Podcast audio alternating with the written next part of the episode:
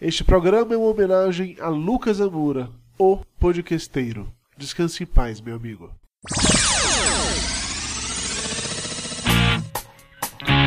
Está entrando no ar Papo de Gordo. Aqui é menos comida e mais conversa.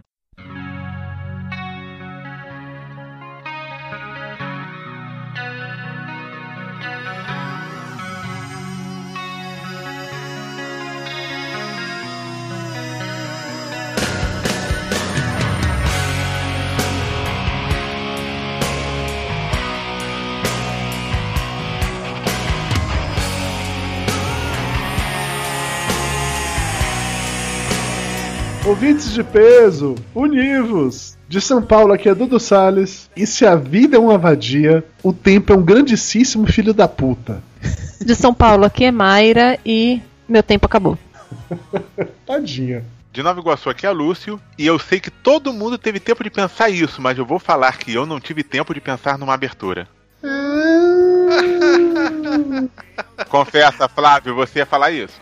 Ah, não, não, não, não. Não ia falar isso. Eu ia falar que o Lúcio já foi melhor nisso, e já lembrei que nunca foi melhor do que isso, na verdade. Não, não, sempre foi nesse nível aqui. Ah, de São Paulo é Flávio e eu não tenho mais tempo pra isso. Ah, vai todo mundo nessa mesma vibe hoje. Tá bom, beleza. Vai, Tapioca. Você não tem tempo pra quê, você? De Amargosa aqui, Doutor Tapioca. E para provar que o tempo é relativo, ouça um minuto do momento cultural.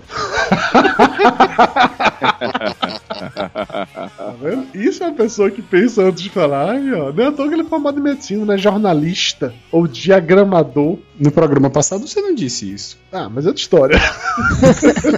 de Salvador, que é Ricardo Ferro, e de todos os inimigos do amor, o tempo é o pior deles. O tempo captura o amor e não mata na hora. Tira uma asa, depois a outra. Poético. Nossa, não gravo deprimente. mais. Chorei. Não fui eu que escrevi isso, não. Foi Vou me o Luiz matar Fernando agora. Veríssimo. Ricardo, você tá assim romântico por rio? O que aconteceu? Você tá, você tá bem? Você e sua esposa estão na fase boa? Não, tá tudo bem, é que eu, eu, não, eu não lembrei nenhuma frase, a não ser o que eu tinha escrito e pronto. Jogou no Google. Pois é, ouvintes de peso, estamos aqui hoje para falar sobre um assunto tão subjetivo, tão conceitual, que só podia ser ideia da mente doentia e pervertida de Ricardo Ferro. E neste momento as pessoas desligam esse podcast porque começaram a achar que tá muito chato. Não, ninguém tá achando chato ainda, Mayra. Peraí, tenha paciência. Tá, eu até gravo outra abertura então, tá bom? Eu gravo. Não, não, não, não, não. não, Dê tempo ao tempo. Ah, meu Deus. Hoje vai ser repleto dessas merdinhas o programa inteiro, né? Tá bom, entendi. Falaremos sobre o tempo. E para isso temos aqui de novo o Ricardo Ferro. Eu não sei nem como determinar o que Ricardo Ferro é no Papo Gordo. Ele é o que? Personagem recorrente. Personagem recorrente. Muito bem. Então, personagem recorrente, você quer falar alguma coisa, fazer um jabá, alguma coisa? Não, né? Ninguém se importa com isso, não. Não, não, não, não, quero não, quero não. Temos muito tempo, né? Ai, Jesus, isso promete. O programa de hoje pesa 621 quilos, que nos dá uma média de 103,5. E vamos dar só um tempinho pros recados e já voltamos. Ah, que bonitinho. Tu pode, né? Claro, pô, eu sou o rosto dessa merda.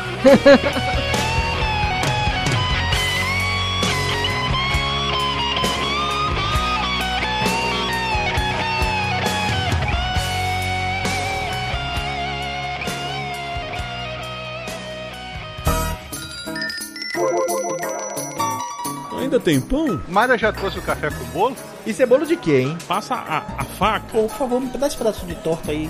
Pedacinho do canto, do canto. Rapaz, Dudu é tão gordo, mas tão gordo, velho, que ele foi batizado no Sil hoje. É, aquele cara é muito chato. Pão, o pão tá quente, eu quero pão Você quente. ficou sabendo do Flávio? Quantos carboidratos tem isso aí? É muito calórico? Tem leitinho. Velho, passa o açúcar pra mim, faz favor. Velho, você veio tomar um cafezinho ou tá jantando? A comida é boa.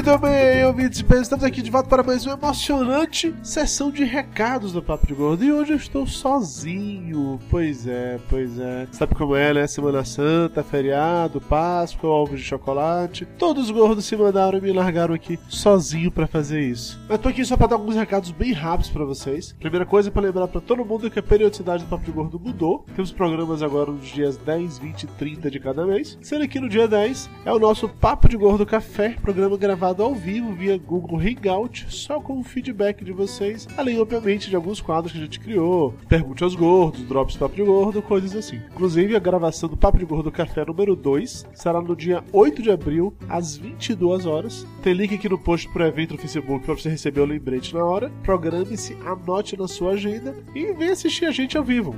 Falando no Facebook, lembre-se também de nos seguir nas redes sociais do Papo de Gordo. facebook.com.br Papo de Gordo, twitter.com.br Papo e papodegordo.com.br barra plus para nos seguir lá no Google Plus, que é, diga-se passagem, por onde fazemos o Hangout.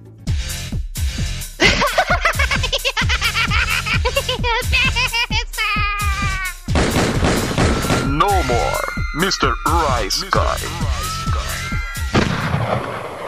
Rice Guy, essa dezena está sortindo. Eu estive no Nerdcast falando sobre chocolate. Discutimos lá a história do chocolate, a história do cacau, como surgiu essa coisa tão maravilhosa que faz parte da vida de todos os gordos. E a Camila esteve no podcast Cultural Note falando sobre as mulheres na cozinha. Links para os dois podcasts aí no post, cliquem e confiram.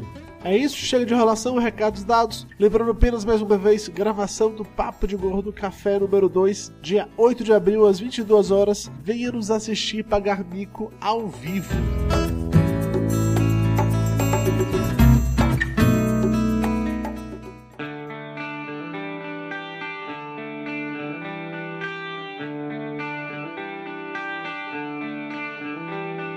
Time. Why you punish me?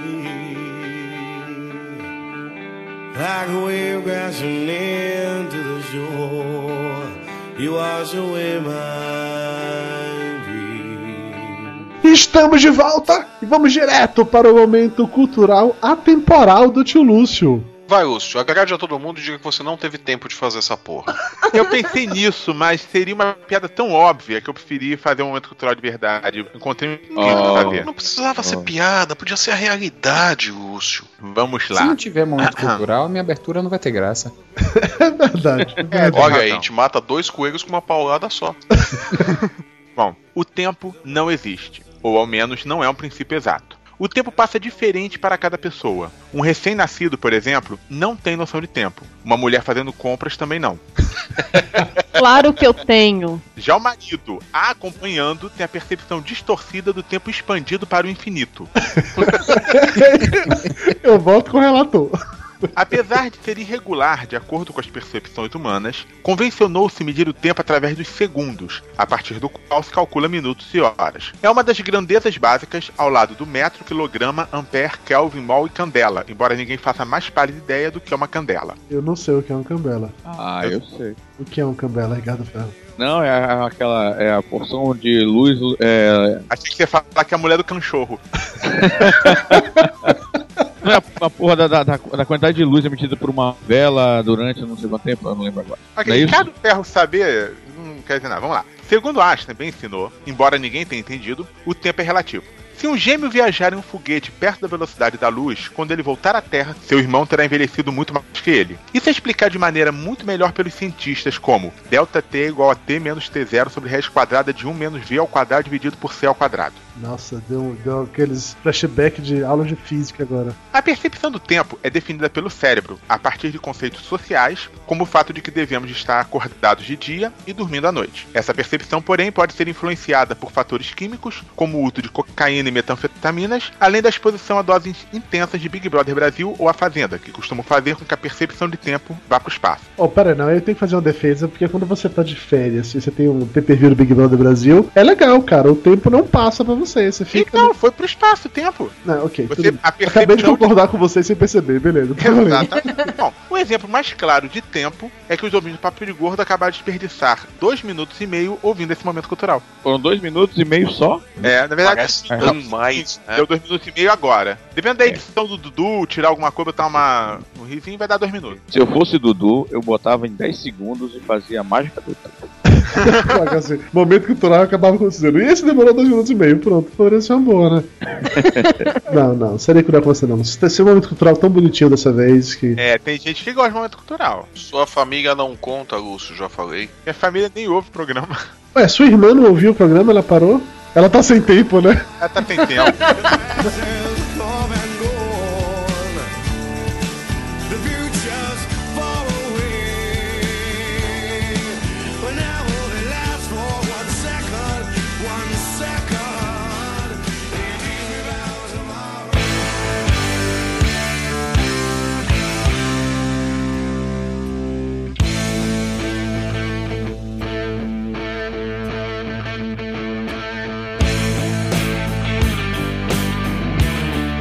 Eu lembro que há muito tempo atrás eu li uma piadinha cretina que na época eu não vou dizer que eu não entendi, tá? Eu entendi, eu só não achava que era desse jeito. Agora eu já começo a concordar. Que era assim, que o homem quando é jovem, ele tem tempo, ele tem disposição, mas não tem dinheiro. Quando ele é adulto, ele tem dinheiro, ele tem disposição, mas não tem tempo. Quando ele é velho, ele tem tempo, ele tem dinheiro, mas não tem disposição. Ô Dudu, você não tem nem dinheiro, nem tempo, nem disposição. Você é o quê? Não, aí que tá. Assim, assim, não necessariamente todo mundo. Ele se... é gordo.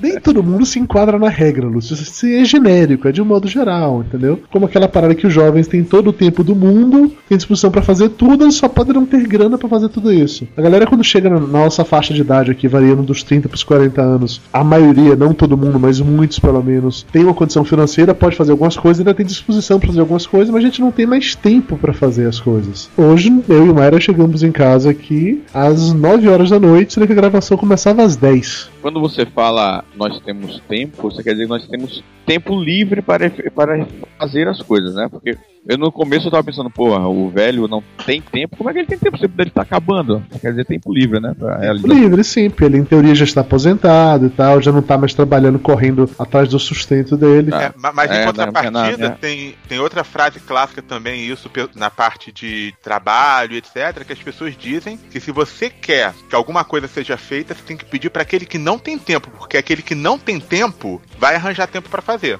O que tem bastante tempo livre vai acabar não fazendo. É Fica verdade. procrastinando. Eu, eu pensei no, no velho que não tem tempo, porque tem um amigo meu, a gente se cumprimenta sempre nos respectivos aniversários, né? Quando toda vez que a gente vem, ao invés de dizer assim, parabéns, a gente diz assim, falta pouco, hein? Sacanagem. Eu digo pra ele, ele diz pra mim, falta pouco, tá acabando, calma, espera mais um pouquinho.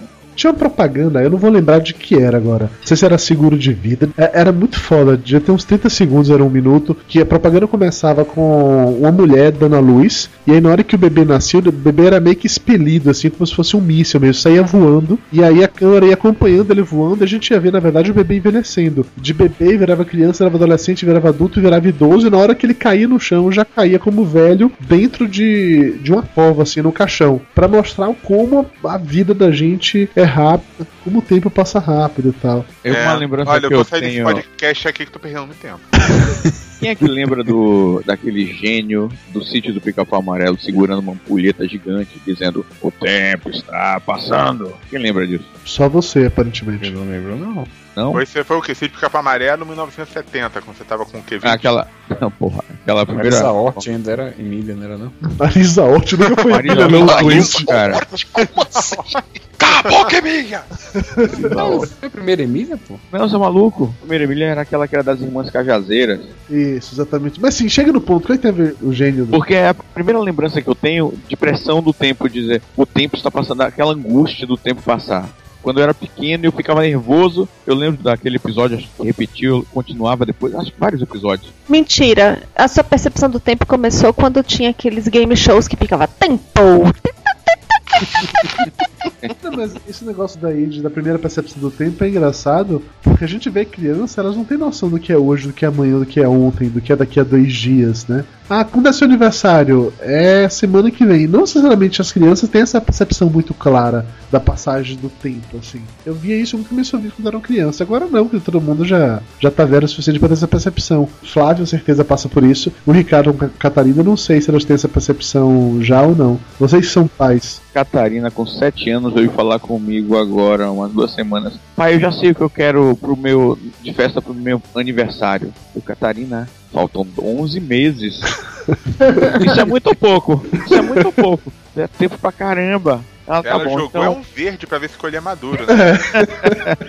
Pra ver se o Papai Noel chegava mais cedo, né? Assim, tem algumas épocas da, da vida de criança que você tem que explicar assim, olha, você tem que dormir, acordar, dormir, acordar, só depois é que vai ter. Sabe como foi que eu fiz? Ela, a, gente tinha que fazer uma viagem, ela estava ansiosíssima pela viagem, ela não tinha ideia na- da, da passagem do tempo, não, não sabia mensurar isso, né? Eu tive que fazer um calendário à mão, com várias folhas de papel, colar na parede da sala, e cada dia ela marcava um dia. Aí ela foi tendo ideia da passagem do tempo. hoje eu, eu marquei hoje. Que dia é hoje? Hoje é quinta-feira. Ela olha, ah, não marquei, aí marcava. Aí só no outro dia ele ia marcar outro dia. Assim, ela começou a ter ideia da, da passagem do tempo. Flávio Tapioca, os filhos de vocês têm essa percepção já ou não? Bia tem um pouco. Beatriz tem 5 anos, ela sabe assim, o que é amanhã, o que é depois de amanhã. Foi pra semana que vem, a coisa começa a ficar muito longe. É, os meus eles entendem o que é a hora do almoço, a hora do jantar e a hora do lanche. E a hora de dormir.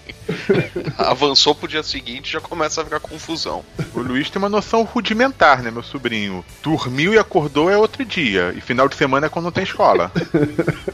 Mas ele não necessariamente sabe quando chega o final de semana. Não sabe se final de semana daqui a dois dias, se é amanhã. Mas no dia que não tem escola, ele, eba, final de semana, é isso. Mais ou menos. Ele não tem essa noção exata de que, ah, o, o amanhã ele até entende, que é quando ele dorme de noite e acorda, não quando ele dorme de dia. Mas final de semana, etc., a noção é bem rudimentar. Depois que eu comecei a trabalhar, minha noção de final de semana também é bem rudimentar. Final de semana, o que é isso? É com F ou com PH? Pra que que serve? É de comer? O Lúcio falou quando o sobrinho dele dorme de noite, que acorda no outro dia. Vocês já perderam a noção do tempo indo dormindo durante o dia assim se atrapalhar toda? Ah, sim, sei lá, vai tirar aquele cochilo no meio da tarde, quando vai acordar 3, 4 horas da manhã, você fica totalmente maluco. Rapaz, uma vez eu, eu acordei, eu acordava todo dia de manhã pra ir trabalhar. Eu acordava seis da manhã, o dia nascendo, né? Aí eu acordei, aí o dia tava nascendo, eu fui, tomei banho, me vesti todo, gravata. Quando eu cheguei na sala, em vez de o dia estar clareando, tava, ainda continuava escuro. Minha mulher tava na sala tomando café. Aí ela falou: Você vai pra onde? Eu falei: Trabalhar. Ela de noite. Era seis da tarde, cara. Você tá trabalhando aonde, safado? Ela de, de noite, eu falei, porra, eu pensei que o dia tava nascendo e tava anoitecendo, bicho. Perdi a noção. E era um sábado ainda. Não colou naquele dia, não colou. Eu acho que quando, quando eu era mais novo, adolescente, você conseguia dormir mais, isso era mais fácil de você chegar em casa, você vai dormir e acorda no dia seguinte, duas horas da tarde, entendeu? Ter essa percepção mesmo. Oh, isso é tão bom, né? Eu não consigo mais fazer isso, e não, é nem, nem culpo mais os gatos. Eu hoje, se eu durmo mais do que Essa idade. 6, 7 horas, aí eu não consigo mais dormir mais do que isso. Eu queria, eu não consigo mais. Mayra, final de semana, ela entra no, no modo invernar, assim, que ela deita na cama ali e apaga uns 4 horas, assim, de boa no meio da tarde. Eu invejo esse tipo de coisa, eu, não- eu não consigo. Cada Você hora que eu mulher? durmo a menos durante a semana, eu complemento, complemento no domingo, cara. Porque durmo duas horas a menos do que deveria de segunda a sexta, no, dependendo do sábado também, e domingo vai até tarde. Mas também acorda cansado de tanto dormir. Eu tenho certeza que eu, Flávio e Tapioca, que temos filhos, não sabemos o que é isso há, há muito tempo, né? Dormir no final de Porra! semana todo, né? Velho, quando, eu, quando eu consigo acordar sete da manhã, eu dou graças a Deus. Então, nossa, Eu eles dormiram até às sete hoje, que bom. Eu, eu tô ansioso esperando a Catarina fazer uns 25 anos de idade pra poder dormir tranquilo. Aí tu não vai dormir mesmo, meu filho. Eu tô, eu tô esperando eles fazerem 15 pra eu começar a me vingar.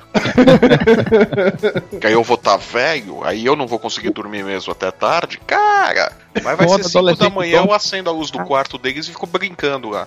E que dorme pra caralho, né? Caralho, Flávio, eu acho que agora eu entendi porque que meu pai a vida inteira tinha aquele péssimo hábito de começar a bater panela na cozinha lá de casa. É vingança por Puta tudo que vocês que fizeram quando eram pequenos. Faz todo o sentido do mundo agora, eu nunca tinha Você, a- você acha mesmo que eu não vou fazer isso com os dois? eu nunca tinha pensado nisso, cara. Você acha mesmo? Mas chegou aos 12 anos que eles vão querer dormir até tarde no final de semana. eu falo, "Ah, agora é a minha vez.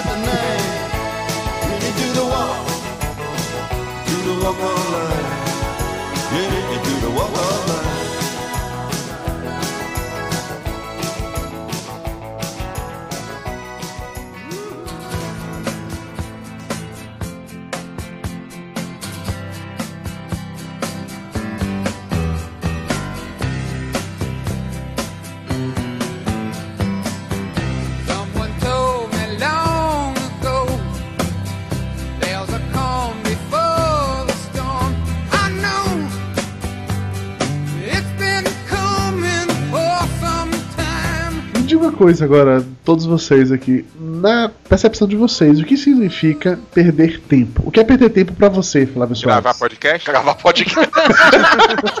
Piada pronta da porra. Do... Ah, essa foi muito previsível, porra. Vamos lá. Porra, cara, é tanta coisa, bicho, que é perda de tempo, velho. Ah, perder tempo, ficar no trânsito. É é uma perda de tempo desgraçado, o tempo que se perde no trânsito, em congestionamento. Refazer serviço porque a informação veio errada, é uma puta de uma perda de tempo. Desculpa, É... Não, nem foi com você. Não, essa nem, essa nem foi contigo, Lúcio. A sua até que foi fácil de arrumar. Mas saca, é. Se discutir coisa que não. É óbvio, não tem por que discutir, mas tem que fazer toda uma discussão pra, pra se chegar num acordo, é uma puta numa perda de tempo. É um monte de coisa perda de tempo, cara. Assistir jogo da seleção brasileira é perda de tempo. Depende, se for contra a Argentina é mais divertido. Continua sendo perda de tempo. A seleção do Filipão, porra. Sabe, Bicho, eu-? Tentar explicar pra mulher do cartão de crédito que você não quer o cartão dela. Porra, eu já tentar, faço assim. tentar cancelar a TV a cabo, né? Eu, eu, eu pergunto assim: vem cá, se você mandar, eu não sou obrigado a aceitar. Não, só tem que desbloquear. Então manda essa porra. Quando chegar aqui, eu, eu falo na cara dela. Então manda essa porra. Quando chegar aqui, eu corto todo jogo no lixo. Se é pra mandar, a senhora não quer que eu receba? Pode mandar. Chega aqui, eu corto ele todo. Explico. Eu vou me explicar que eu não quero, não tenho interesse. Não adianta, é perda de tempo. Corto todo e devolvo pra você pelo correio. Pra mim, essa história de perda de tempo tem algumas categorias. Tem, assim, é o tempo que você gasta fazendo uma coisa que você não queria, que não vai dar resultado, ou que você faz uma coisa que até você tava afim de fazer, mas que não vai dar resultado. Uma, uma coisa que é perda de tempo, né? Quando você tá fazendo uma- um trabalho, alguma coisa assim, que, que chegam pra você e falam, ah, é pra fazer assim. E você sabe que o assim não vai dar certo, né? Mas você tem que fazer assim, porque afinal de contas a ordem veio de cima e tal. Aí você Ó. faz o assim, aí o assim não funciona, aí só. É, não, vamos tentar desse outro jeito, que era o jeito que você faria, né? Não, mas aí não é perda de tempo, porque tem o valor educacional, que você depois pode olhar, olhar com aquela cara de sou foda, eu disse. Sim, mas efeito Você é prático é zero. É a satisfação pessoal, mas o efeito prático é zero, porque na Pelo menos foi nada. O problema todo, Flávio, era o seguinte: é se você não tivesse depois a oportunidade de fazer do jeito certo, aí seria perda de tempo. Porque você só gastou tempo fazendo errado, pra ficar errado. E tem Eu o prazer de você de olhar na tempo. cara dele e dizer, viu? É, pois é. O prazer de eu te disse então realmente não foi, incomparável. é, não foi perda de tempo. Você teve um resultado aí, viu? É, o, o efeito prático do eu te disse depois é nulo, gente. É só uma vingançazinha, é verdade. É, é a satisfação mas é pessoal. Para ter feito prático, só ia valer se isso não acontecesse de novo. A gente sabe que depois acaba acontecendo de novo. Exato. Mas No é que a perda de tempo inclusive. é relativa também. Flávio pode não ser perda de tempo, a Mayra pode ser perda de tempo. Acho que perda de tempo depende de cada um. Por exemplo, pra mim atualmente, perda de tempo se chama Facebook. Eu, eu entro no Facebook aleatoriamente umas duas, três vezes por dia. Cara, quando eu percebo, eu perdi 10, 15 minutos lendo um monte de coisa que não me interessa, bicho. Eu não sei vocês que trabalham com, com, com, com mídias sociais, enfim, que tem que plantar Cara, informação. eu leio um monte de coisa que não me interessa todos os dias no Facebook. Um monte de coisa que não me interessa. Essa, essa angústia que me dá, bicho, se eu perdesse uns 20 ou 30 minutos por dia que eu perco no Facebook lendo um livro, quer dizer, não é que ler o livro é curto, não é na- nada disso, mas é que são assuntos que seriam focados em alguma coisa que me interessasse, em vez de ler assuntos aleatórios sobre nada que eu esqueci 5 minutos depois, sabe? Essa perda de tempo, com o tempo passando constantemente, me dá uma certa angústia. Eu lembro de uma, de uma cena de Two and a Half Men, que o Charlie, como era o nome do irmão dele? O, o, o, o- o- Alan. Alan. O Alan tá numa biblioteca. Eles estão numa biblioteca ou é numa livraria? Em crise, o Alan. Dando piti. Ataque de pelanca. Ele olha quantos livros, quantos livros. Eu não vou conseguir ler todos esses livros a minha vida toda. Eu não vou conseguir, são muitos livros, muita informação. Eu não vou conseguir absorver isso durante toda a minha vida. Aí o Charlie diz assim: faça a leitura no banheiro dele. Não há vida intestinal que dê conta disso. Depende. o Lúcio deve estar botando a leitura dele em dia, hein?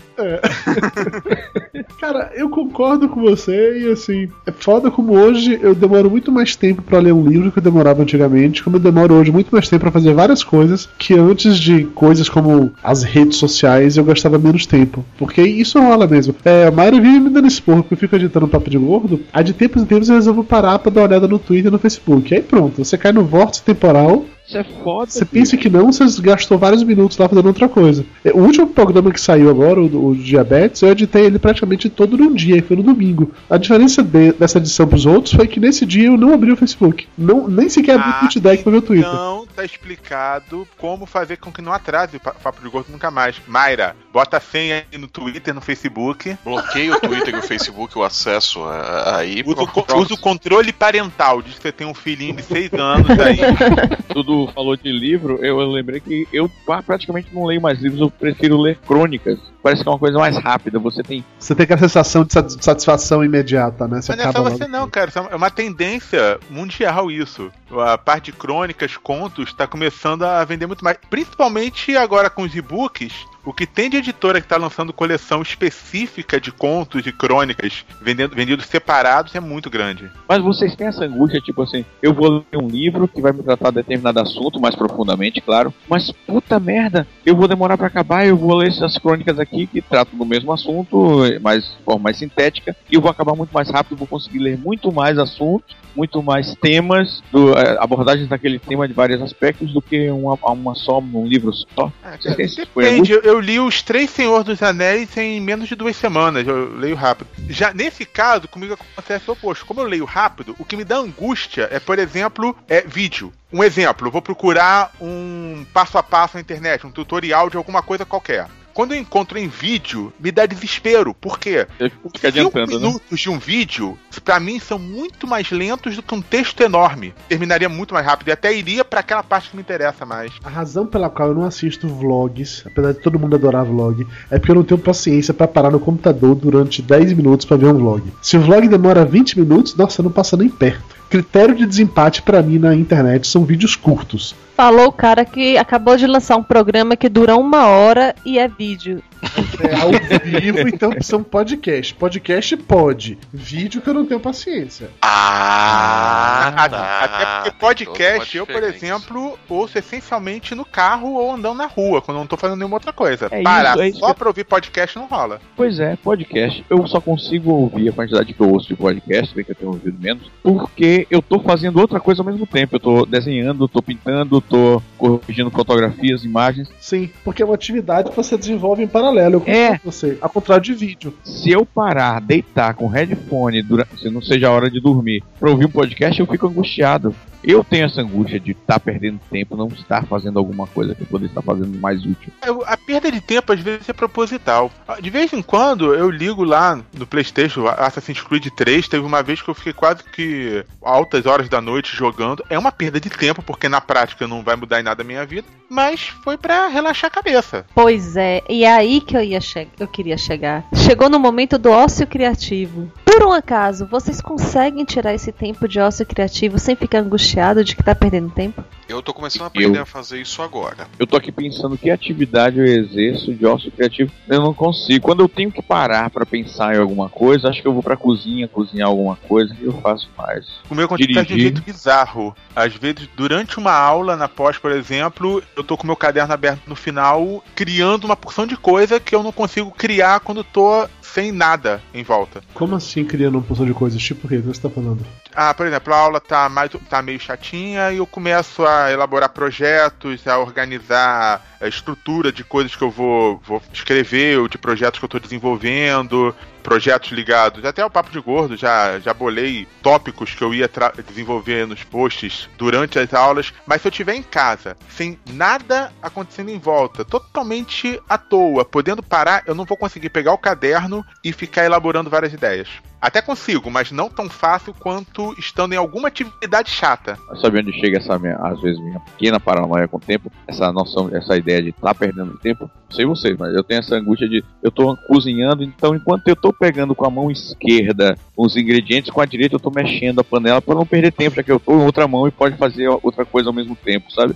Eu tô escovando o dente, então com a outra mão eu já tô guardando a pasta dentro do pote ou se- tirando a toalha e pendurando em algum lugar enquanto tô escovando o dente. Escovo os dentes enquanto eu tiro o shampoo da cabeça enquanto tô tomando banho. Mas alguém aqui sente angústia quando esquece de levar o celular, o iPad ou uma revista pro banheiro quando vai fazer cocô? Todo mundo, né? Mas existe rótulos de shampoo para isso. Ninguém consegue fazer só cocô, se concentrar no cocô, a não ser que esteja com diarreia. O problema é que o meu é tão rápido que às vezes eu não consigo terminar nem a revista, aquela notícia que eu tô lendo. Sério? É, eu, sou, eu sou muito rápido. E o Ben Eu fica fico uns 30 minutos. É, eu, eu fico. eu- e pior que às vezes eu já terminei o serviço, só que eu tenho que terminar a notícia. Aí o Rubiane fica, pô, tu fica aí sentado lendo, tu já acabou, né? vai ler na cama. Não, não tem graça, tem que terminar de ler aqui. Ah, tem, tem uns joguinhos que eu deixo no iPad que são joguinhos rápidos, ou seja, pra quando eu vou fazer um cocô, pra quando eu tô no intervalo do Big Brother. Aí eu entro e começo a jogar. Às vezes eu já terminei o que eu tô fazendo, mas tem que terminar lá a lutinha, essas coisas. Mas acho que isso faz parte, assim. Vini, você faz esse tipo de coisa quando você tá no meio de uma, consulta? Você não fica impaciente quando, quando o seu paciente começa a descrever em detalhes como ele acorda de manhã, e dá aquela coçada no pé, mas na verdade o que ele tem é um, sei lá, uma doença no olho. Tem um trabalho pra isso, né? Você tem que ouvir tudo que o paciente está dizendo, porque você tem que fazer aquela análise psicológica dele, né? Porque muita- muitas vezes ele chega lá dizendo que a queixa é dor de cabeça, e na verdade o problema dele é que ele tá passando por um processo depressivo que ele tá lhe contando exatamente o que é que ele tem sem saber que ele tá lhe contando. Então a gente meio que tem que prestar atenção, a gente tem que ouvir realmente. E, tu, e aquilo você vai montando. Não tem como não tem um ócio, né? Não tem um. Oh meu Deus do céu, esse cara não cala a boca, né? O que eu não gosto é o paciente que vai que não fala de si. Que ele vai, senta na cadeira e fala que. ah, porque essa prefeita é nova, que não sei o que, que não sei o que, que não sei o que. Às vezes eu puxo o assunto. Eu falo assim, deixa a prefeita pra lá, você tá sentindo o quê? Porque senão ela vai embora, né? Tá sentindo o quê? Não, saudade, doutor. Eu gosto de Você não sabe como isso é comum, Flávio.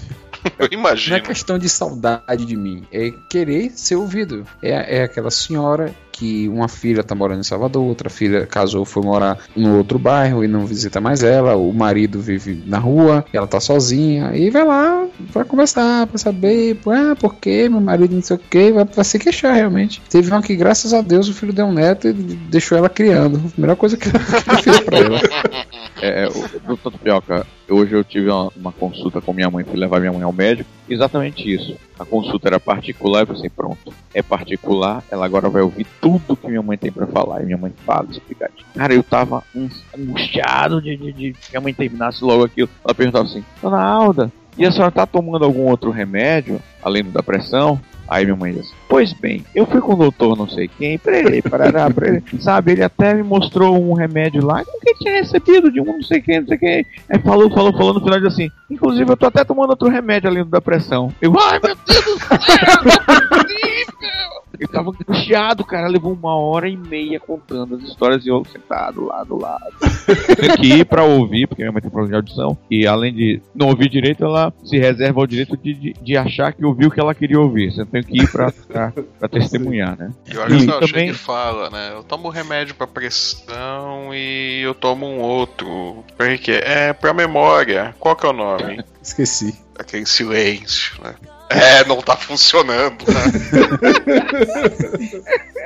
Só pra pegar a deixa da mãe do Ricardo que bem, tem uma senhora que já é paciente minha há muito tempo e eu sei que ela tem dificuldade de audição. Então a gente já fala num tom mais alto. Aí teve engraçado, já, acho que a quinta, sexta consulta dela, eu sempre falei alto com ela porque ela não ouve bem. Ela falou, doutor, só não precisa gritar, não, que eu não sou surda, pô. Desculpa, não foi minha intenção, não quis ofender. Ela, O quê? Filha da Eu não Bicho, falei, mas eu outra- pensei, Flávio. O, o, o tapioca Parece mentira mesmo. Minha mãe, ela usa um aparelhinho, né? Mas quando vai na consulta, o médico às vezes não sabe, o médico novo, e eu falo discretamente assim, baixinho, assim, doutor, fale um pouquinho mais alto eu tenho problema de audição. Aí o médico discretamente fala, ah sim, ok, pode deixar. Viu, dona Alda? Então, não sei o que, começa a falar muito alto. Daí uma vez aconteceu isso. Quando teve na consulta, que era um médico novo, eu falei, e minha mãe, só gostou da consulta? Minha mãe falou assim, mais ou menos, ele parece maluco, fica gritando. Thank you.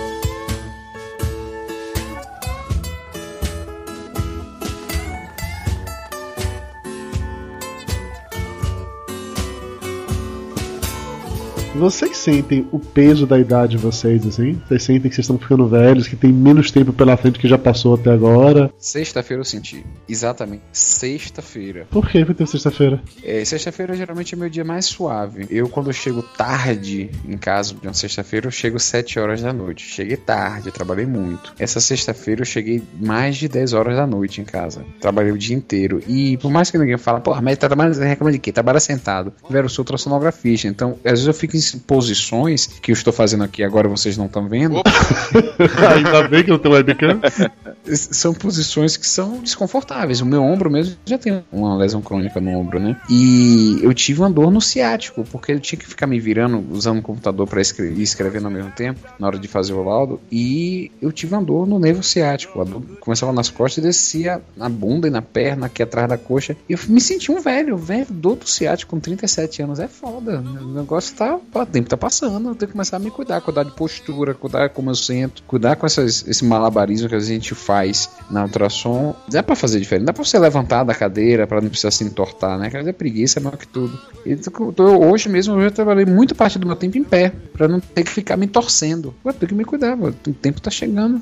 Eu sinto o tempo chegar, não questões físicas, porque eu tô, tô acima do peso também, isso compromete bastante minha movimentação, mobilidade, brincar com minha filha e tal. Mas eu sinto que eu tô ficando intolerante. Eu tenho pouca paciência. É, eu tenho pouca Velho rabugento, que é pior. Exatamente. Eu nasci velha, então. Eu tô assim desde os 12 anos, então fudeu. É. Mas antes era divertido, você via até um lado engraçado, eu não consigo mais ver isso, cara. Agora, com relação ao meu tempo passado, do Dudu começou a falar, eu lembrei de um que um amigo meu falou outro dia pra mim assim: Ô Ricardo, eu que é, bicho? Nós estamos em 2013, bicho. Sim, porra, e daí? Porra, bicho, já dá pra comer quem nasceu em 95.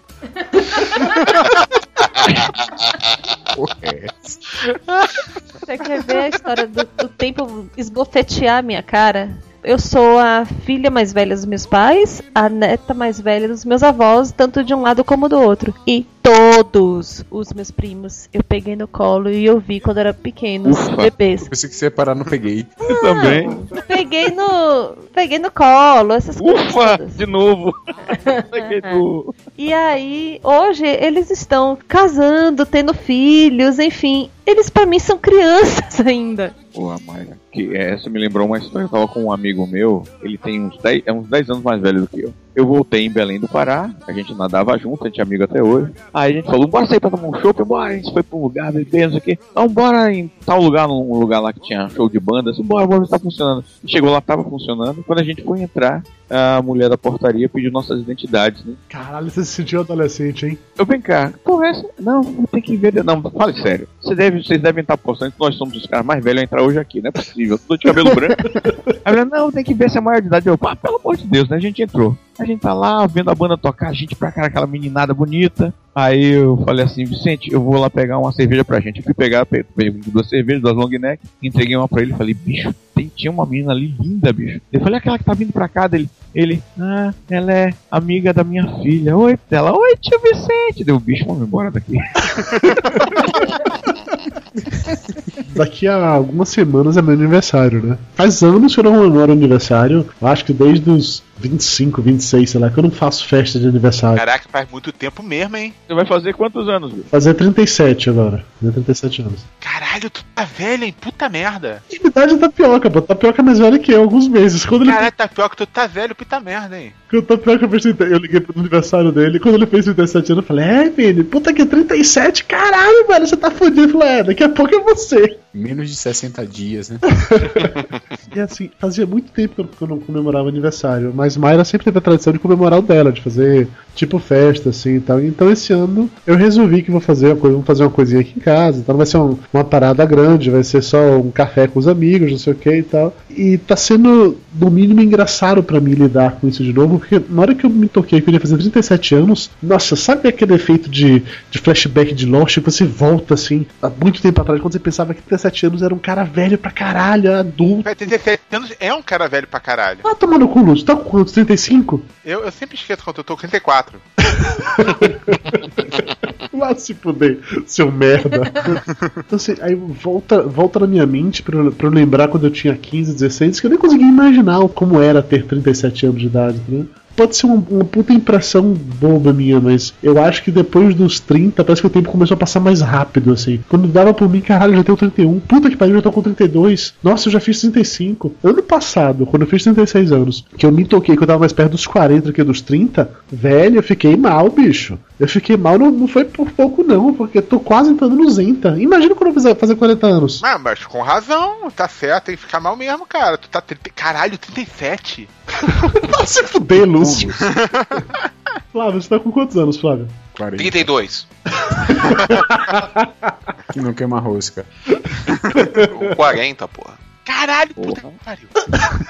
Tá Lúcio, você cara. precisa do livro. Se fosse você, não faria isso. Ah, é, tem razão, esquece. Ricardo tá com quantos anos? 42. Caralho, tu tá velho, hein, Ricardo? Olha, não fiquem assim, gente. Nós temos um ouvinte que é mais velho que todos nós, que é o Nerd Undertal, que ele já tá com seus 125 anos, então tá tudo certo. A gente ainda tem pessoas Mas é a piores. mesma coisa que falar que todo mundo é mago comparado a você, não é lá grandes coisas. Pois é, não, não ajuda muito. Mas uma coisa é fato, os nossos pais, quando tinham a nossa idade, eles eram mais velhos do que a gente é hoje. Mais velhos de cabeças, quer dizer. De cabeça, de aparência, de vida, de hábitos. Antigamente as pessoas casavam mais cedo, tinham filhos mais cedo. Meu pai com 37 anos, mais cedo. Não, hoje o pessoal tá ficando adolescente até os 30. tipo Lúcio, que saiu da casa dos pais ano passado. Não, foi quando eu casei. Saiu? 2010. Te- Tecnicamente eu vou lá todo dia, mas tudo bem. Né? Puta que pariu, Lúcio, adolescência tardia é foda, hein? É onde eu trabalho, cacete. Tá bom. No hospital, uma vez, uma discussão, conversando, né, dois médicos, senhores já, e falaram assim: "Pô, Você conheceu Fulano? Eu conhecia, pai, conheci Fulano, foi meu colega. Ah, você estudou com Fulano? Então você formou em 74? Não, formei em 75, mas ele formou em 74. Falei, "Ah, eu sou de 73, o que? Aí eu passando assim, falei, só pra constar, eu nasci em 76. viu?" Sacanagem. Aí eles mandaram te expulsar do hospital, né? É, Não, pior que eu quase que nasci na mão de um. Aí tu nasceu em 76 anos, no Hiperba. No Hiperba, você lembra o dia da semana que você nasceu? No sábado. E se fosse na quinta, quem ia fazer o parto era eu. Imagina, velho. Isso deve deprimir, cara. Criança que você fez o parto tá velha, né? Não, mas aí é que tá, Vini. Ainda voltando nessa história de que a gente é mais novo do, com essa idade do que as pessoas que tinham essa idade quando a gente era criança. Fisiologicamente, hoje, dá pra notar isso nos consultórios médicos, que as pessoas chegam, por exemplo, aos 40 anos, diferente do que os nossos pais chegaram aos 40 anos. Com certeza, dá pra ver muito. 40 anos, é, antigamente, era um senhor, né? Um senhor de 40 anos. Mas Hoje por dia o que pessoal tá mudou isso? Não é só o mais- comportamento, não. É, saúde também. Tudo. Você pega foto de adolescente dos anos 60, parece um velho comparado de hoje, pô. Velho, então, Cultura, 60, mas adolescência 60 hoje é muito anos. Tem gente com 60 que parece que tá com 40. Mas o adolescente hoje de 10, 12 anos tá parecendo tem 16, 17 anos. Pois é, mas é aí que eu quero chegar. O, o pré-adolescente de hoje, os meninos de 9, de 10 anos, parecem que já têm 14, 15. Ou seja, eles têm uma aparência de que são mais velhos, sendo mais novos. E mas chega mais, mais velho, parecendo que tá mais novo. É o Na, na contrário. verdade, o que acontece é que a adolescência aumentou. Aumentou pra cima da infância e aumentou pra cima da idade adulta. Então a infância diminuiu dar espaço pra adolescência, a adolescência se espichou para além da idade adulta. Concordo que culturalmente isso acontecia, mas fisicamente também é visível, viu, Lúcio? Tem umas meninas que vão fazer ultrassom comigo lá, a menina põe um corpo perfeito, todo montado. Já pensa que a menina tem 20 anos de idade, tem 14. Eu fico às um vezes amigo assustado. meu-. Um amigo meu veio contar que a filha dele menstruou com 9 anos de idade. É, hoje o comum é velho. isso. O Porra, é comum essa? é isso, 9, 10 anos. Tem menina de 11 anos que a mãe já tá levando pra saber o que aconteceu, porque ela é a única da, da sala dela que não mostrou ainda. Sim, mãe, tá na época. Merda. Calma, não tem tempo. Que é isso? Hormônio no, no peito do frango? Que porra é essa? Os produtores, de, influencia. os produtores de frango dizem que não usam hormônios, apenas aminoácidos para que Ah. o ovo se torne Claro. frango em 15 dias. Claro, Pois é. claro, claro. Sadia, beijo no coração. Ainda falando de idade, vocês acreditam nesse papo de inferno astral próximo aniversário ou não? Eu não. Eu nunca tive. Eu sou a prova viva de que isso existe. Eu acredito que existe. Comigo não rola não, que eu tô pouco me lixando pra idade, mas pelo menos por enquanto. Quando eu chegar aos 37, provavelmente eu vou estar desesperado. né, Dudu? Se fuder. VTNC. Vá se fuder, isso aí, tomando no cu. Eu, eu nunca achei que existe esse papo de inferno astral, mas Mayra e Flávio são defensores de que isso existe de com força. Flávio, passou dos então 40, expliquem. Mária é mulher. Mulher tem inferno astral de idade desde os 18. ah, Lúcio. Desde o primeiro pé de galinha, né? Mas é fato, gente. Olha, um mês antes do aniversário, computador quebra, você perde celular, torce o pé, rasga a roupa, tudo. Não, tudo que é pra, pra encher o saco vai acontecer nesses 30 dias antes do, do aniversário. E é só coisinha besta mesmo, que o Maia falou. É, é coisinha besta, mas o acúmulo vai irritando. São coisinhas que normalmente dão certo, mas por algum motivo começam a dar errado. Eu ainda acho que isso é uma parada que, como vocês estão esperando que vai ter isso, aí já ficam mais predispostos. Não, Eu porque eu tô também. esperando ganhar um milhão de reais e não aconteceu até agora.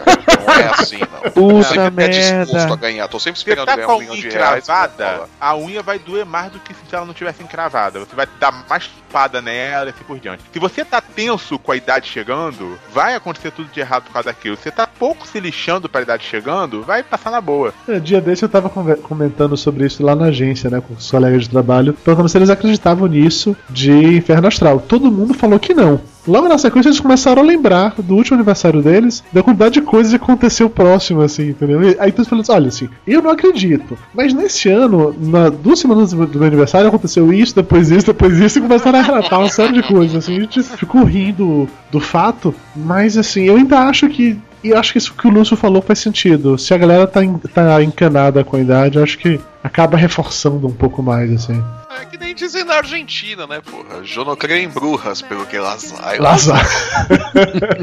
Cause you had a bad day, you take one down, you sing a sad song just to turn it around.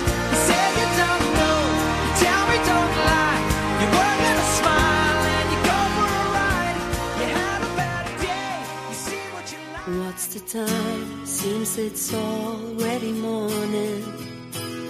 See the sky, it's so beautiful and blue.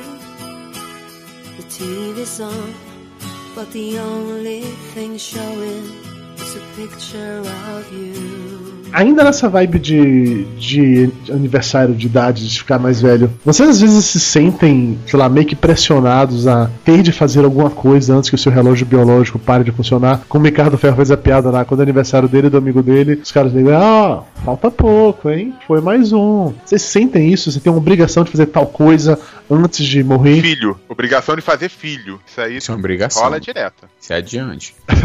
É, Lúcio, você sabe que fazer filho envolve fazer sexo, né? Você já aprendeu como é que faz? Já viu, já sen- viu os tutoriais? Tem uns vídeos tutoriais muito bons. Tem uns vídeos tutoriais muito bons. Mas demora mais do que 5 minutos, viu? Bom, mas enfim, sério, vocês sentem esse tipo de pressão? O Lúcio falou de filhos e uns demais aqui presentes. o tempo todo. Eu tô falando com vocês aqui, tô no quarto de minha filha gravando aqui. E tô olhando pra um quadro imantado que ela tem com um monte de foto dela. Desde que era pequenininha até atualmente, fico pensando, caralho, o tempo passa muito rápido. Eu, eu sinto angústia de ver o tempo passando e o que que eu vou deixar, que que eu vou... do que ela vai lembrar, que ensinamentos ou que suporte eu vou deixar pra ela no futuro, quando ela já estiver adulta e for lembrar de mim, quando eu não estiver mais com ela. Enfim, eu tenho essa, essa angústia de ver o tempo acabando e não ter tempo de fazer tudo. Deixar um legado, seria isso? Um legado imaterial e ou material, qualquer um dos dois, mas ter tempo pra deixar isso, sabe? A gente se consome tanto no, no dia a dia, trabalhando, voltando pra casa, trabalhando, voltando pra casa, que às vezes você não consegue realizar o que você, você teria vontade de fazer, né? Eu tenho mil planos e, e faço muito pouco pra vê-los concretizados em pouco tempo. São sempre muito longos. Eu não sei se eu tenho tanto tempo pra realizá-los ainda. E nessa história de planos ainda tem é, os planos que a gente fez quando criança e que a gente acaba atualizando eles a cada década, né? Porque quando você é criança você acha, ah não, quando eu tiver 20 anos eu vou estar saindo da vou pra faculdade, quando eu tiver 30 anos eu já tô trabalhando, já tô comprando a minha casa, quando eu tiver 40 anos eu já tô fazendo tal coisa, assim, assim, e aí no final das contas a vida vai passando, vai passando, vai passando e você faz, é, eu acho que com 20 anos É, mas eu acho que com 30 anos não vai dar. Vamos passar pros 40 e assim por diante. E o pior, não, você fica. Tem coisas que eu queria ter feito com meus 20 ou 30 anos e não fiz, e que eu fico deixando. Bom, vamos cuidar das urgências agora, tipo, educar Catarina, ver ela crescer, enfim, terminar, terminar algumas coisas em casa. Mais lá pra frente, quando tudo isso já tiver ajustado, aí sim eu volto naqueles meus projetos de 20, 30 anos e tento realizá-los um pouco mais velho. Eu já, já, já fiz coisas assim. Já, já voltei a repensar dessa forma. Cara, basicamente é, é aquilo que o Ricardo falou, né? Eu fico pensando é, o que, que eu vou deixar pros meninos em termos de, de exemplos, de coisas, e um monte de cagadas que eu fiz por aí e tudo mais. E cuidar de consertar do melhor jeito possível para que eles tenham um exemplo que, ok, você pode fazer merda, mas você tem que dar um jeito de limpar depois. E, e coisas de segurança também, de estrutura, de estabilidade, né? Isso é uma coisa que. Uma, uma coisa que me agonia muito, né? E agora que eu cheguei aos 40, é, agonia mais. A- Agora fica bem nítida aquela percepção, né? De que um dia a mais é um dia a menos. Né? Agora é aquela coisa, né? Com 30 você ainda fala, ok, tá, ainda tem tempo. Tá? Quando você chega no 40, você fala, tá, tem mais o que pela frente? 30 no máximo? Chegar aos 70? Mas chegar aos 70 eu vou chegar a um caco, né? E você vê que é, é cada vez menos tempo pra fazer muita coisa, né? Isso é uma coisa que me preocupa, né? Aquela coisa de, tá, eu aos 40, eu não, não tenho um imóvel próprio, não tenho uma, uma, uma situação estável sobre N aspectos, e isso me preocupa. E o tempo, à medida que o tempo avança, vem essa percepção de, da, da fragilidade, né? De que qualquer hora isso, isso acaba, né?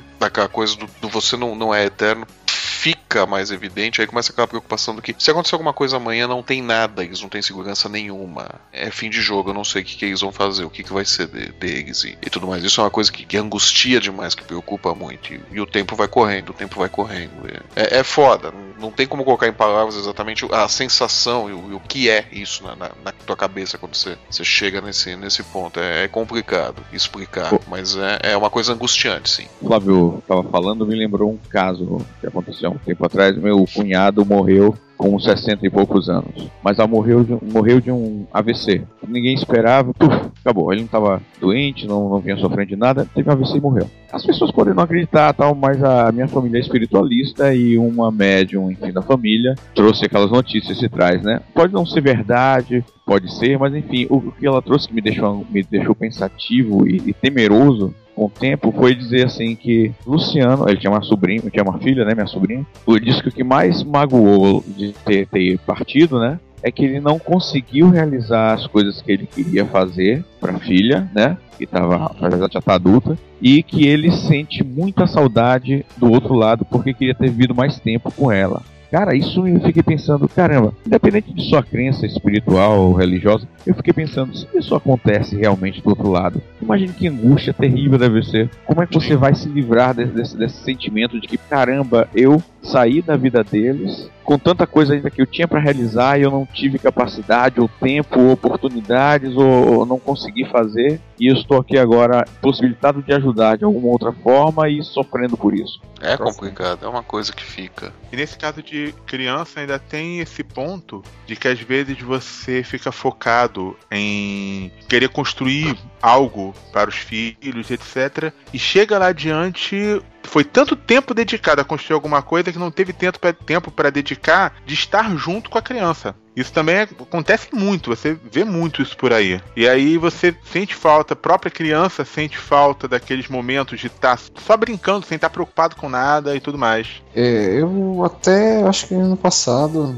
eu nunca me preocupei muito, eu sempre fui muito pragmático, sabe? Eu nunca liguei muito pra futuro e tudo mais. Mas desde que minha mãe teve diagnóstico né, de câncer de pulmão e a coisa ficou meio sombria, né? Porque é difícil o controle, então a sobrevida acima de 5 anos é algo ainda inseguro, digamos assim. Está evoluindo a medicina, medicações novas, isso pode mudar a qualquer momento. Mas gente para pensar, cara, eu só tenho talvez por 5 anos de minha mãe aqui. né? Então a gente, eu, eu e minha irmã, a gente falou, a gente tem que aproveitar o máximo de tempo que a gente tem com ela, para que isso possa, a gente possa desfrutar o máximo possível. Porque se, daqui a 5 anos de repente não tem mais nossa mãe, né? E isso começou a abrir minha mente para várias outras coisas. E inclusive Beatriz. Eu trabalho muito né? Hoje eu falei pra Rubiane que eu tô pensando seriamente em acabar com esse negócio de trabalhar de noite. Eu chego em casa, às vezes perto de nove, às vezes mais de nove horas, e Bia às vezes quer ficar comigo, quer brincar, quer jogar Mario no Wii. E não dá mais, não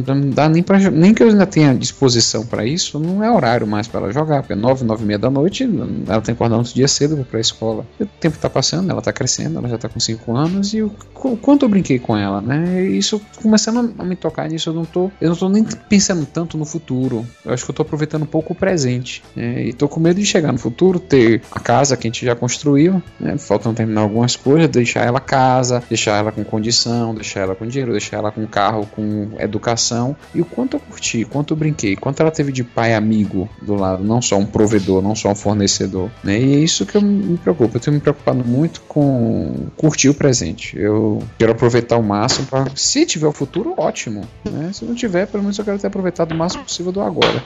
Eu também tô tendo oportunidade de reavaliar esse tipo de coisa também por conta do- de um câncer, mas é, dessa vez é do meu pai no fígado e eu saí de casa aos 18, né? Então já vão fazer quase 20 anos que eu tô fora de casa, fora da convivência com os meus pais. E eu tenho parado muito para avaliar isso, até, até que ponto vale, tá valendo a pena esses 20 anos que eu fiquei fora, o que, que eu construí e o que eu deixei de viver junto com eles para que daqui a pouco tá acabando, né? E o que que vai ficar de legado disso, dessa passagem da gente aqui. Bom, eu ainda não tenho filho, ainda não tenho essa percepção de é, batalhar para deixar algo para o filho, né? Mas eu percebo, por parte do meu pai, dele ter tido essa preocupação. Então ele criou o colégio, construiu, colocou a gente para trabalhar lá. Então eu tenho um pouco essa percepção enquanto filho do pai que se preocupou em fazer e teve teve oportunidade, batalhou e ao mesmo tempo eu vejo algumas comparações. Tipo, ele fundou o colégio com 20 e poucos anos, eu com 20 e poucos anos,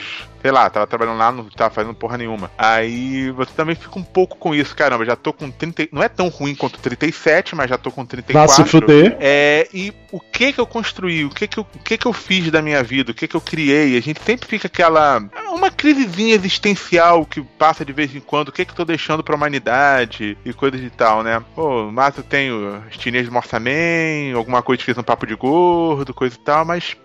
pô, ainda não ganhei meu prêmio Nobel, né? Fica uma sensação meio bizarra. Acho que a, a parte mais complexa, quando a gente começa a pensar sobre nossa própria mortalidade, assim, é isso. Se você desaparecer hoje da face da Terra, não vamos nem dizer morrer, você sumiu, você evaporou. O que é que você deixou pra trás, assim? As pessoas que você deixou pra trás, as coisas que você deixou no ar, coisas que você queria ter feito, coisas que você estava resolvendo e não conseguiu acabar. Quem ia sentir, sentir sua falta? Quem ia sentir falta de ter passado mais tempo com você? Agora que eu tô morando longe da minha família de novo, eu sinto muito isso, mas muito mesmo isso, assim. Não é nem questão de sentir falta física deles, é ficar com esse receio de que eu tô aqui, eu tô longe pra caramba, tô perdendo tempo que eu podia estar com eles. Meus pais estão bem, nenhum deles tá doente, nenhum deles tá até onde eu saiba, pelo menos, correndo risco de nada. Eu não tô com essa mesma urgência que, que Tapioca e Mayra em relação aos pais, ponto de, de doença e tal. Mas ainda assim, eu fico com esse negócio, sabe? Eu conversando com meu pai, aí eu começo a ver como ele tá,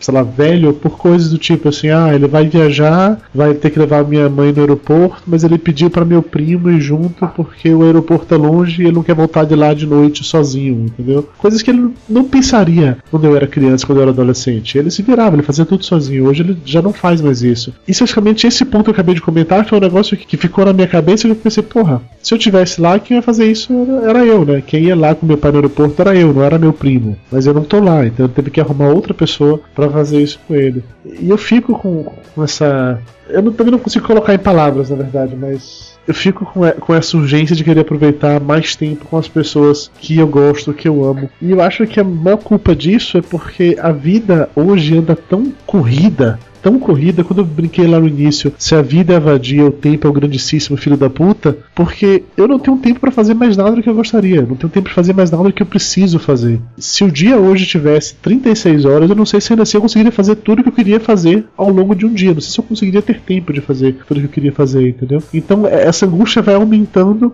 na hora que eu vou ficando velho, igual o Flávio e o Ricardo, que eu percebo que o tempo vai diminuindo ainda mais. Mas essa falta de tempo, se o dia tivesse 30 e poucas horas, o que eu faria? Vem também um pouco aquela situação de que não necessariamente o dia ter mais horas resolveria a situação. Muitas vezes, não estou dizendo o seu caso, não necessariamente o meu, mas de uma maneira bem genérica, na maioria das vezes a falta de tempo é mais uma falta de um, um método, uma organização, do que. Eu não lembro quem foi que falou essa frase? Falta de tempo é desculpa de quem perde tempo por falta de método. Mas aí que tá, não é isso não. É porque assim, se é, eu e Dudu a gente já parou aqui pra conversar a respeito disso, como é que a gente poderia liberar mais tempo pra gente poder fazer coisas que a gente precisa fazer, como por exemplo, ir pra uma academia ou até mesmo é, a gente se dedicar mais ao, ao papo de gordo ou o que quer que seja. E aí você para pra pensar do seu dia das, vamos colocar aí, 18 horas úteis que você tem no seu dia, ou até mesmo menos, 16 horas. A gente passa na faixa de 3 a 4 horas no trânsito. Então já diminuiu. Você tem que passar mais umas 3 a 4 horas fazendo coisas que é para manter a sua sobrevivência, tipo comendo, bebendo água, ir no banheiro e coisas do gênero. Ninguém consegue dormir 8 horas. Você tem que dormir pelo menos 6. E, e a, a, gente coloca aqui as mãos pro céu quando consegue dormir 6 por, horas por noite. O resto do tempo você tá no trabalho.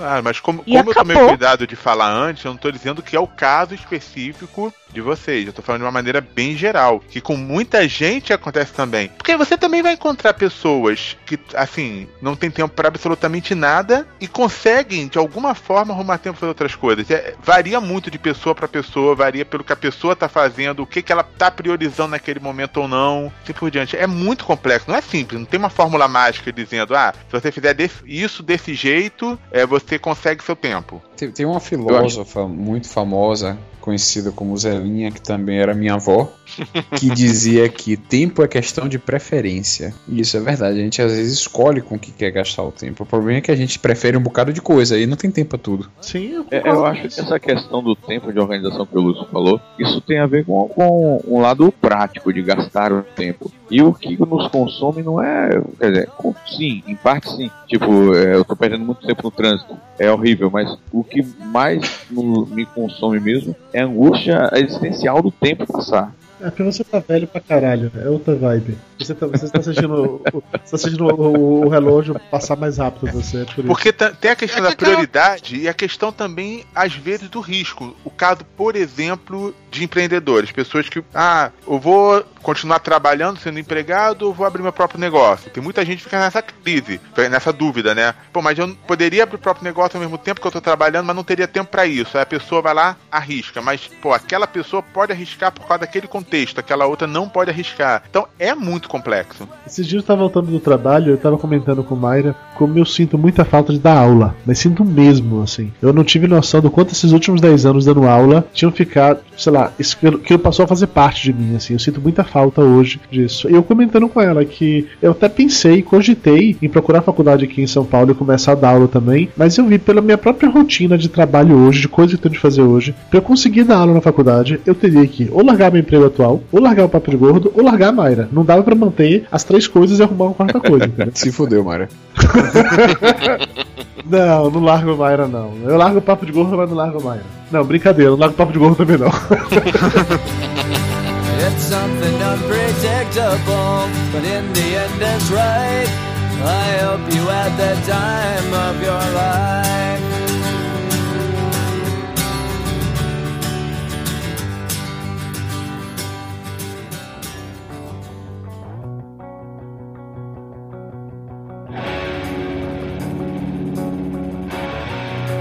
O, o problema, cara, de ver o tempo passar é que você tem coisas que eu teria vontade de fazer, mas que eu não tenho coragem mais de fazer, porque eu não tenho tempo de consertar se eu errar. Sim. Não vou ter tempo de voltar atrás e pensar, porra, ainda tem tempo para recuperar, não tem mais. É aquele negócio de que quando você é novo, você tem mais é que arriscar mesmo, porque você tem tempo para corrigir Isso, as merdas claro. que fizer. Mas também cai naquela coisa, quando você fica mais velho e tal, você começa a priorizar, você começa a filtrar mais as coisas nas quais você vai se meter no, no que, que você vai gastar o seu tempo. Você começa a gerenciar melhor, talvez, ou, ou filtrar melhor o que você vai fazer, né? Ou acaba se acomodando também, vê que ah, não tem jeito, não vou arriscar nisso, não, do jeito que tá, tá bom e segue. Também acontece. exemplo, eu, eu, eu teria coragem e vontade de, por exemplo, largar Salvador e ir pra uma outra cidade recomeçar a vida, tentar de novo na minha área profissional, me inserir no mercado, tal, tal. Eu tinha vontade de fazer isso, sabe, experimentar outra cidade, outro ritmo, sair do meu ritmo de vida, mudar um pouco, ter outras experiências. Mas eu fico pensando, caramba, isso é merda. Quanto tempo eu vou ter perdido? Eu não vou conseguir recuperar esse tempo, meu tempo tá acabando. Você não tem mais 20 anos, né? É, não tenho, não tenho 20 anos pra ter mais 20 pra recuperar lá na frente. Mas aí cai naquela coisa, ô, Ricardo. Aí vem aquilo que eu tô falando, da, da, da experiência, da, da, da, da idade e tudo mais. Numa situação tua, por exemplo, ó, vou partir pra uma cidade, pra uma, uma outra coisa e tal. Você tem condições de, no exemplo também, eu também, pelo, pelo trabalho que a gente exerce, de ter uma carteira de, de clientes de freelance que consegue te dar uma base pra você correr o risco. E é outra Talvez coisa, você tenha que mudar, freelance. talvez você tenha que mudar um pouco tal. O cara com 20 anos, ele vai na louca, ele vai sem Mas, ó, porra nenhuma. O lá- cara com 40, ele monta uma base e corre o risco. O cara com 40 que tem filhos tem que ter uma base muito maior, porque o risco é bem maior. Exatamente, Ó, por exemplo, mas há um não é tempo atrás, Flávio, há uns anos atrás, eu abandonei o lado freelancer. Eu, eu, eu abri mão de ter horário livre e rendimentos que oscilavam muito e oscila, pra, de muito para pouco. Essa gangorra, frente, essa montanha russa de, de, de, de rendimentos durante o ano. Eu abri mão disso. Isso é às vezes é bom quando tá alto e é ruim quando tá baixo. Mas eu abri mão dos horários livres para ter um valor fixo, porque eu precisava de tempo, olha o- o tempo para ter mais tempo em casa, eu precisava de tempo para ter convívio com Catarina, para ter o, o tempo livre nos finais de semana com Juliana, que reclamava de quando eu trabalhava dentro de casa, sabe? Para ter tempo para ter qualidade de vida. Quando eu, tra- trabalho em casa, eu, eu não sou muito disciplinado. Então, eu não sei se você passa por isso, Flávio, mas eu tô em casa, o computador nunca desligava, sempre estava ligado lá no escritório, aqui o escritório dentro de casa. Então, quando eu te lembrava de uma ideia, uma modificação em alguma coisa que eu tinha que fazer, eu corria lá, passava 30, 40 minutos, uma hora, uma hora e meia, gastando naque, naquele, naquelas modificações e voltava para o convívio familiar. Daqui a meia hora eu me lembrava, porra, e se eu mudasse aquela cor? Aí eu ia lá ver como é que ficava. Ou então, você tá entendendo, né? Eu não tinha. Não, eu tô- eu tô entendendo. que eu tentasse ter disciplina, o trabalho estava dentro de casa. Então esse, esse, esse tempo me foi cobrado. Juliana se mostrou insatisfeita. Catarina precisava brincar e eu não tinha tempo. Então eu abri mão disso, dessas escolhas, dessa essa liberdade da, nossa profissão, como você estava falando, em função de ter tempo para viver fora do trabalho. Apesar de gostar muito do que eu faço. É, que- é aquela coisa, o trabalhar em casa, o home office e tal, não tem jeito, você tem que ter uma, uma disciplina e tal, tudo. Eu, eu, eu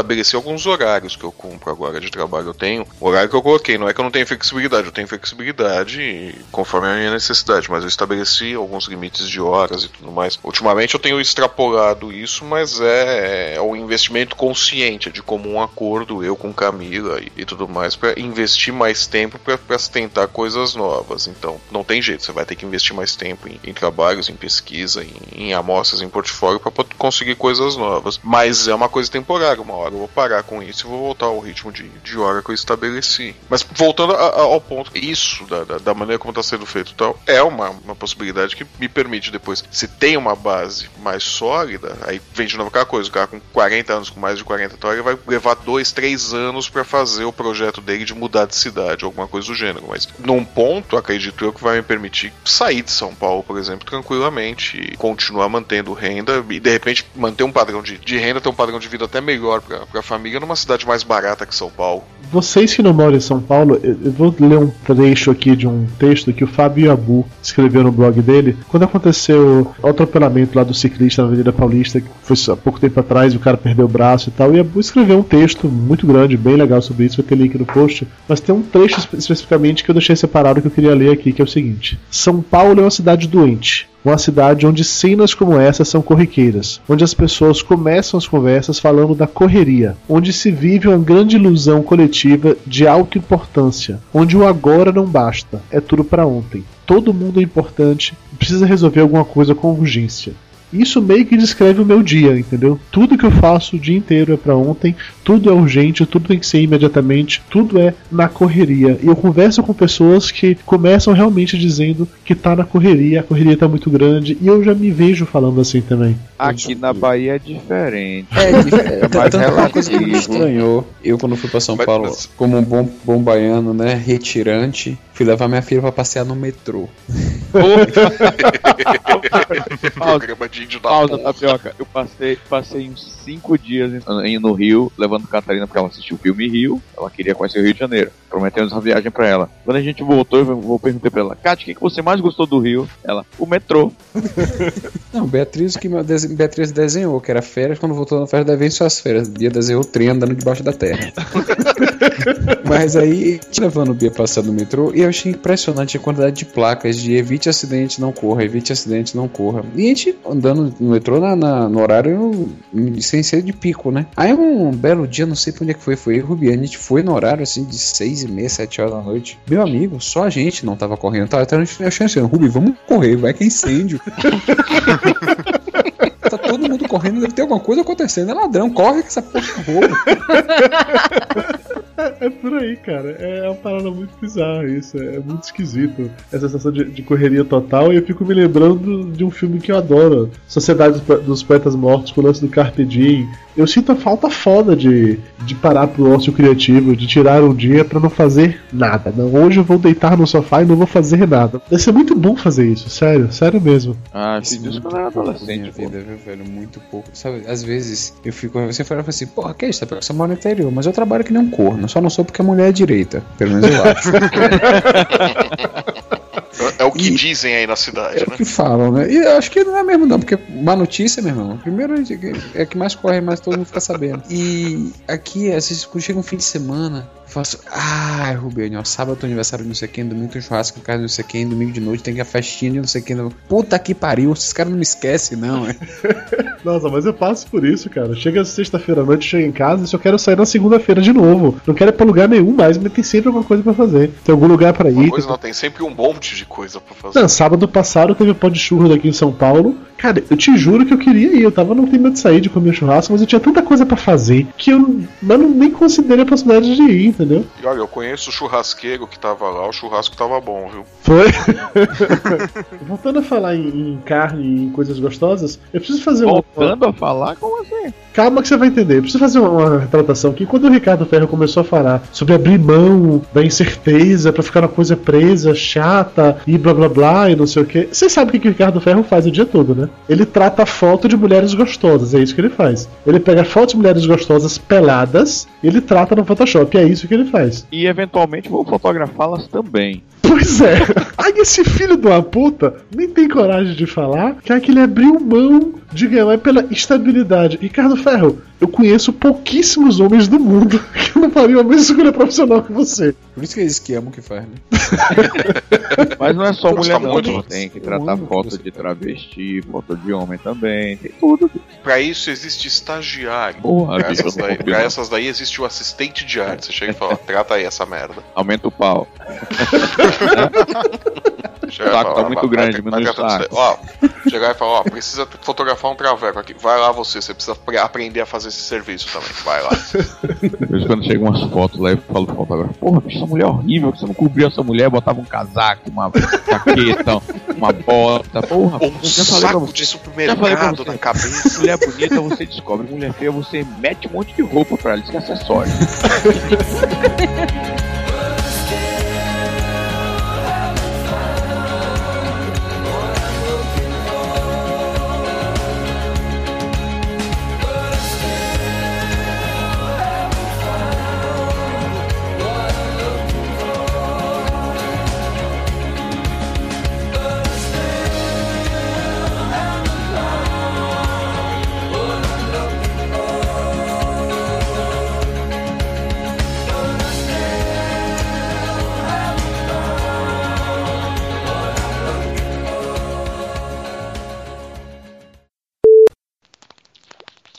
Para de bater punheta, Ricardo Ferro. Porra, eu tô ligando o microfone. E aí, galera, beleza? Nossa senhora, mas tá ligando o microfone com o pinto de novo.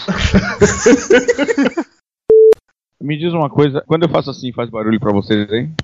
Sim, você está desligando seu microfone manualmente, não é isso? Porra, é porque eu tô tossindo pra caralho. Mute no Skype. Ó, bicho, deixa eu contar o seguinte, eu tô deitado, o computador tá lá depois dos meus pés, eu tô com 3 metros de fio de microfone e headphone aqui. Você escolhe, ou eu tuço, você prefere limpar a tossida ou isso aqui? Na verdade, ter uma outra escolha que é ele derrubar a conexão e você não gravar com a gente. É a escolha mais fácil, inclusive. Você precisa apertar o botão, é super rápido, tá? Quem foi que caiu? Ricardo, Ricardo Ferro Ferro caiu. Caralho, Ricardo Ferro, que inútil. Ele caiu pra tossir. Terceira opção que ele tinha. Se eu desligo o microfone e reclamo, o computador tá longe, não dá pra mutar, então eu vou cair nessa porra e vou tossir à vontade. Vou tossir pra caralho. Depois eu entro de novo e falo, caí. Epa, Ricardo. Tô aqui. Lúcio. Alô? Alô? Tem uma Tá me ouvindo? interrogação. E Deu umas falhas aqui no som. Alô? Oi? Tá me ouvindo, Lúcio? Oi, estão me ouvindo? Eu estou ouvindo você. E você Eu tá me estou ouvindo? ouvindo você. Muito Como vai? Tá todo mundo ouvindo todo mundo ou não? Eu não tô ouvindo tapioca. Eu não tô falando nada, como é que você quer me ouvir? Ah, agora eu tô ouvindo tapioca, eu tô ouvindo tapioca. Valeu, gente. Boa noite, viu? Muito Já obrigado. acabou? Acabou. Caraca, esse terminou antes da meia-noite. Pois é, olha só. Olha só. tempo- enrolar aqui. Falar do tempo mais vezes. Deu tempo, né? Se eu não me engano, Vini, você tem duas semanas de folga antes de ele chamar de novo pra gravar, tá? Então, depois de duas se tirar de dentro, você tem duas semanas de folga agora, viu? O Rubene agradece, porque o Rubene já, já ameaçou cortar o cabelo dela igual a da menina da novela, que é super curto. Eu já falei pra ela que ela tem 1,76m, ela é de cabelo curto, branca, ainda mais que é pintada de vermelho, eu vou chamar ela de Fiat Lux de segurança. Extra longo. Mulheres têm essa mania de ameaçar a gente cortando o cabelo? Mayra vira e mexe faz isso. Tem também. mulher que ameaça cortar outra coisa. Mais efetiva, por sinal. É mesmo, Lúcio? Tá assim? Tá com esses problemas no casamento já? Cara, não, eu fez? não. Eu Me não. conte, Agora fale que ela- mais sobre Agora isso. que ela tá achando, hein, Lúcia? Ô. Dudu, você tá com cento e porrada, tá rindo de quê? Ele tá rindo porque Mayra não acha o dele pra Ah, não tem perigo. Papo de gordo. Com a gente é menos comida e mais conversa.